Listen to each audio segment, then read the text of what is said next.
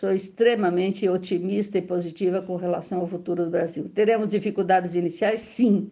Encontramos um, um país praticamente destruído será um projeto de reconstrução nacional e não de esperança, mas de ações e políticas concretas de ajuda, ajuda de crescimento, de reconstrução nacional. Tenho procurado ajudar todos os governos, como deputado federal. É importante a gente ajudar o Brasil a crescer, gerar empregos. É importante trazer recursos para a nossa região. Bom, se de fato o ex-presidiário subir a rampa, o que eu espero desse novo, entre aspas, velho governo é um Estado inchado, um aumento dos privilégios para manter a classe política, para manter é, o poder político, dezenas de novos ministérios, é, políticas socialistas, então isso vai gerar um aumento da inflação. Eu imagino que no primeiro ano, até o final do primeiro ano. Da redação do Jornal Zé Norte, eu sou Adriano Castor e nesse episódio do podcast de hoje vamos falar a respeito sobre a expectativa dos políticos em nossa cidade, sobre o que esperam do próximo governo federal, governo esse já assumido pelo presidente Luiz Inácio Lula da Silva. Hoje é quarta-feira, dia 4 de janeiro de 2023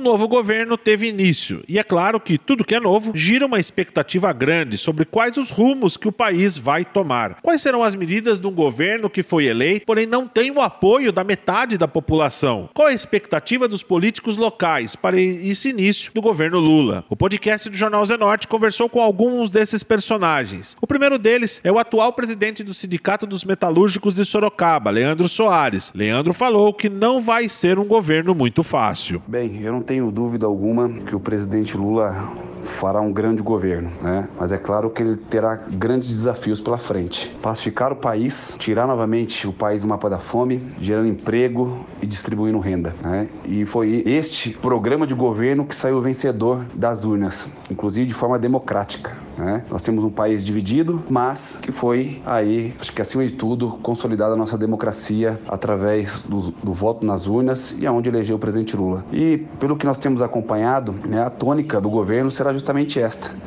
Inclusive, já teve, tem a PEC da transição, a qual garante o auxílio emergencial de 600 reais aí por mais um ano, que inclusive dá um, um, um fôlego para o governo é, trabalhar outras áreas importantes do desenvolvimento social e econômico do nosso país, que é gerar emprego, né? que através da geração de emprego você consegue combater a fome e a miséria. Então, nós temos visto aí as escolhas sendo feitas a dedo, né? acho que procurando ali é, é, trazer o que de melhor nós temos no nosso país, inclusive essa ampla frente, frente democrática que foi construída nas eleições, isso está se consolidando agora nas equipes é, ministeriais e com certeza absoluta será, serão será um governo muito difícil, né? Porque você tem que pacificar o país, você tem que novamente restabelecer a democracia no nosso país, fortalecendo as instituições que foram duramente, duramente atacadas ao longo do governo Bolsonaro. Mas eu não tenho dúvida alguma que será é, um governo de oportunidades. Com certeza absoluta, nós trabalharemos e muito para poder dar essa sustentação para o presidente Lula governar da melhor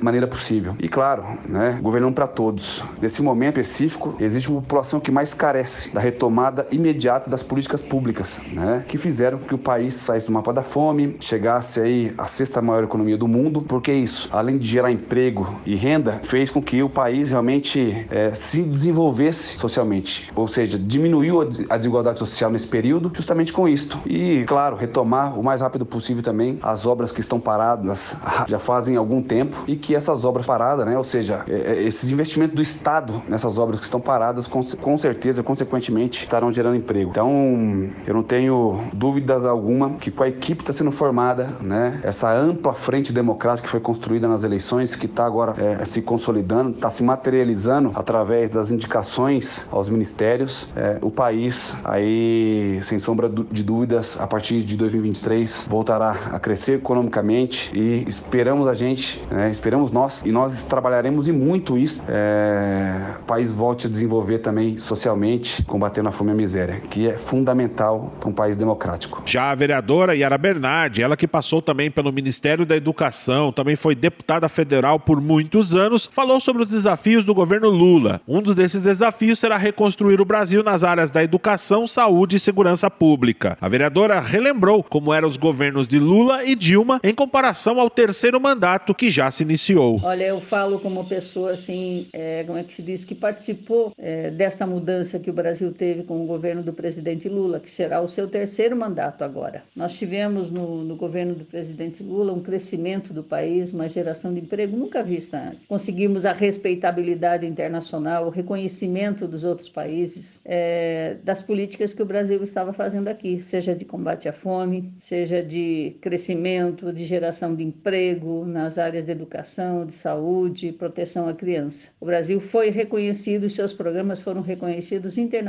e premiados, como o Bolsa Família. Foi premiado como um dos maiores programas e copiado em outros países como um dos programas mais efetivos de combate à fome e à miséria. E eu tive essa oportunidade no, nos governos do presidente Lula eh, e da presidenta Dilma de trabalhar nesses projetos. Quando o presidente Lula entrou e a presidenta Dilma, eles tinham programas de governo que foram apresentados ao país porque foram trabalhados, discutidos, eh, construídos para quando se, quando nós, eh, quando o Partido dos Trabalhadores e os partidos aliados estivessem governando. Eu vou citar exemplos. Eu participei com quase dois anos de debate como deputada federal, tive três mandatos de deputada federal, é, do programa que depois, chamado Projeto Moradia, que se transformou no Minha Casa Minha Vida, que trouxe moradia para milhares de famílias brasileiras. Só em Sorocaba, mais de 10 mil moradias foram implantadas para as famílias de baixa renda. É, cito lá um dos exemplos, é o Carandá e Altos de Ipanema, mais de 5 mil famílias em apartamentos assim de boa qualidade, que num outro, num outro governo nunca tiveram oportunidade de ter seu teto. Então é um programa que nós construímos antes do presidente Lula assumir. Nós esperamos que nós esperamos que as políticas públicas sejam muito mais ainda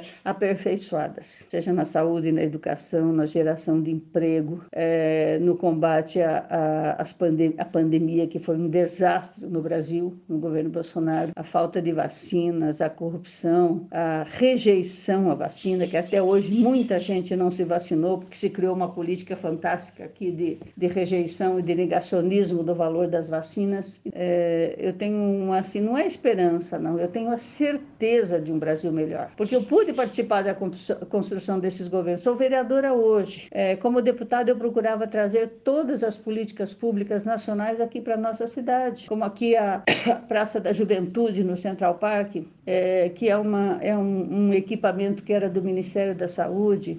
Cito de novo a Universidade Pública, as políticas públicas que eu pude é, trazer do governo federal, é, recursos, por exemplo, pra, para o combate ao câncer, as máquinas que estão instaladas hoje na Santa Casa. São ações e políticas que um deputado faz, não é só trazer emenda parlamentar para cá, isso é um recurso pontual. Nós temos que trazer aqui para Sorocaba, para nossa região e para o Brasil, políticas públicas de fato. A mais importante estava sendo debatida até agora, que é o combate à fome, que é o atendimento às famílias mais pobres. O presidente Lula até pediu para o ministro Haddad que ele colocasse os pobres no orçamento e os ricos no imposto de renda. É isso que nós queremos. Os mais ricos têm que pagar mais, têm que pagar de fato aquilo que, que devem ao Brasil pela riqueza que acumularam. Então eu sou extremamente otimista. Espero que esses, essas manifestações, esse terrorismo, esse, essas, esses acampamentos ridículos que estão acontecendo pelo Brasil afora, criminosos, hoje a gente vê que são terroristas, de pessoas que não, não aceitam o resultado da eleição, que vão para casa, vão trabalhar, vão ajudar a reconstruir o nosso país, que as políticas públicas foram destruídas. Então, o que, que eu penso? Falando muito aqui, a voz até me some. O que, que a gente pode esperar? Eu sou extremamente otimista e positiva com relação ao futuro do Brasil. Teremos dificuldades iniciais? Sim. Encontramos um, um país praticamente destruído será um projeto de reconstrução nacional e não de esperança, mas de ações e políticas concretas de ajuda, ajuda de crescimento, de reconstrução nacional. O deputado federal Vitor Lipe afirmou que continuará ajudando o governo com a finalidade de auxiliar nas políticas públicas nas áreas da saúde. Vitor Lipe afirmou que ele continuará com seu trabalho na área de tecnologia e espera que o governo faça uma aliança em prol do Brasil. Eu, deputado Vitor Lipe, é, quero é, dar a minha melhor contribuição ao novo governo que entra agora no dia 1 de janeiro. Esse é o meu papel. Eu tenho procurado ajudar todos os governos, como deputado federal. É importante a gente ajudar o Brasil a crescer, gerar empregos. É importante trazer recursos para a nossa região. É importante que a gente continue ajudando os hospitais fundamentais, né, os hospitais públicos, as santas casas da nossa região, para aqueles que não têm convênio e principalmente lutar pelos empregos que é fundamental para as famílias brasileiras, para os jovens, para as mulheres. Todo mundo precisa de um, um emprego. nesse sentido, eu quero ser um, um importante colaborador do governo. É, vejo com bons olhos a criação aí do Ministério da Indústria que ele tinha sido extinto pelo governo anterior, ele está sendo recriado, ele é muito importante para apoiar as indústrias, para que as indústrias possam crescer, porque o crescimento das indústrias é o setor que mais gera empregos. A cada emprego dentro da indústria, você gera três empregos fora da indústria, por conta dos prestadores de serviço, por conta dos fornecedores. Então, isso é muito importante para Sorocaba, para o estado de São Paulo e para o Brasil. Fortalecer a indústria é gerar mais empregos no Brasil. Então, quero apoiar, já fiz uma reunião com a equipe de transição, com o vice-presidente eh, Geraldo Alckmin. Ele deverá ser o próximo ministro da indústria e vai ser muito importante isso, certamente, para a geração de mais empregos. E vou continuar trabalhando muito em relação aos hospitais de Sorocaba e da região, os hospitais públicos, os hospitais das Santas Casas, são fundamentais para quem não tem convênio. Né? Então, quem não tem convênio depende do hospital público. Então, minhas duas grandes prioridades serão essas. Ah, os hospitais, as vagas dos enfermos, as vagas de quem não tem convênio e ah, ampliar os empregos, né? como eu disse, fundamental para a dignidade das pessoas. Quero aproveitar então para dizer que eu continuo acreditando no Brasil, que o Brasil tem mais oportunidades que problemas e que se nós conseguirmos, com responsabilidade fiscal, com equilíbrio das contas públicas, fortalecendo a ciência, tecnologia e inovação, as indústrias, melhorando o ambiente de negócio, nós podemos ter um país muito melhor nos próximos anos. O deputado federal reeleito para o seu sexto mandato, Jefferson Campos, também falou a respeito do novo governo. Ele falou que vai votar no que for melhor para o Brasil. Afirmou que tem ideologia política, tem as suas convicções, mas não vai deixar de votar na melhora do nosso país. Falando um pouco sobre as expectativas para o novo governo. Sem dúvida alguma, um grande desafio que se avizinha é cumprir todas as promessas de campanha. Nós vimos agora um ministério sendo montado, um ministério mais político do que técnico, e nós vamos aguardar, acompanhar, fiscalizar, para que não só o ministério, mas também o presidente, ele cumpra tudo aquilo que ele prometeu. Uma eleição acirrada, os ânimos ainda estão aflorados e nós entendemos que esse é o nosso papel. Da minha parte, como sempre, o que eu acreditar ser bom para o Brasil, eu votarei favorável. E o que for contra, eu votarei contrário. É, o meu partido é o Brasil. Tenho ideologia, eu tenho as minhas bandeiras com as quais tenho sido eleito, já estou indo para o sexto mandato parlamentar como deputado federal sempre defendendo bandeiras que me são muito caras. A família, contra as drogas, contra o aborto, contra a liberação de todo e qualquer malefício para a população, em defesa das crianças e outros bens que nós não negociamos. E eu tenho isso bem claro. Tenho uma expectativa, é claro, torço para que dê certo, afinal de contas, nós queremos que o nosso país, a nossa população, os menos favorecidos, possam ter uma dignidade, uma condição melhor de vida. Torço muito e vou acompanhar com muita expectativa também. Já o vereador Dylan Dantas, que é do movimento de direita conservador, foi mais enfático. Afirmou que a chegada do novo presidente será um Estado inchado de políticas socialistas e com aumento da inflação. O vereador ainda afirmou que o Brasil deve enviar recursos para outros países. O que eu espero desse novo, entre aspas, velho governo é um Estado inchado um aumento dos privilégios para manter a classe política, para manter é, o poder político, dezenas de novos ministérios, é, políticas socialistas, então isso vai gerar um aumento da inflação. Eu imagino que no primeiro ano, até o final do primeiro ano, possamos chegar perto do que está acontecendo na Argentina.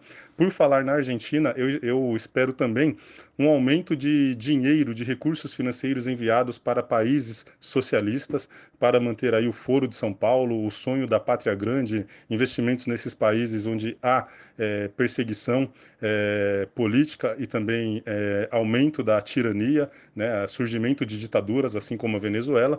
E aqui para o Brasil é o que eu espero também: perseguição política, perseguição de jornalistas sinceros, perseguição religiosa, é, coibição da liberdade de expressão.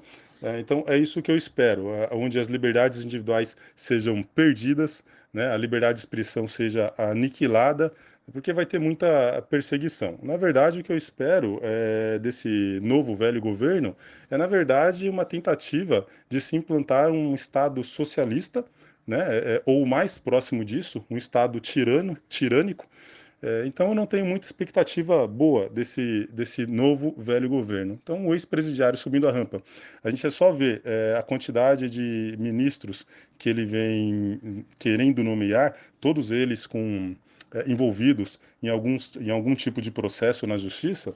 Então é isso que a gente espera, né? É, o aumento da criminalidade, até porque ele quer desarmar o cidadão, é um governo que vai querer desarmar o cidadão de bem, é, e já o cidadão que não é um cidadão de bem, aquele que comete crimes e delitos, então eles vão ter privilégios, né? porque é, o ex-presidiário defende inclu inclusive o furto de celular. Então eu não espero nada de bom desse novo governo. Vai ter um aumento de políticas é, não só socialistas, mas subversivas, políticas ideológicas, então que prevém aí a destruição da família, a destruição da moral. É isso que eu espero. Então, na verdade, eu não espero nada. Eu espero, é, na verdade, tudo de ruim desse novo desgoverno. Esse foi mais um podcast do Jornal Zenorte, trazendo para você as últimas notícias de Sorocaba e região. E nós voltamos amanhã com muito mais notícias, porque se tá ao vivo, impresso ou online, tá no Zenorte.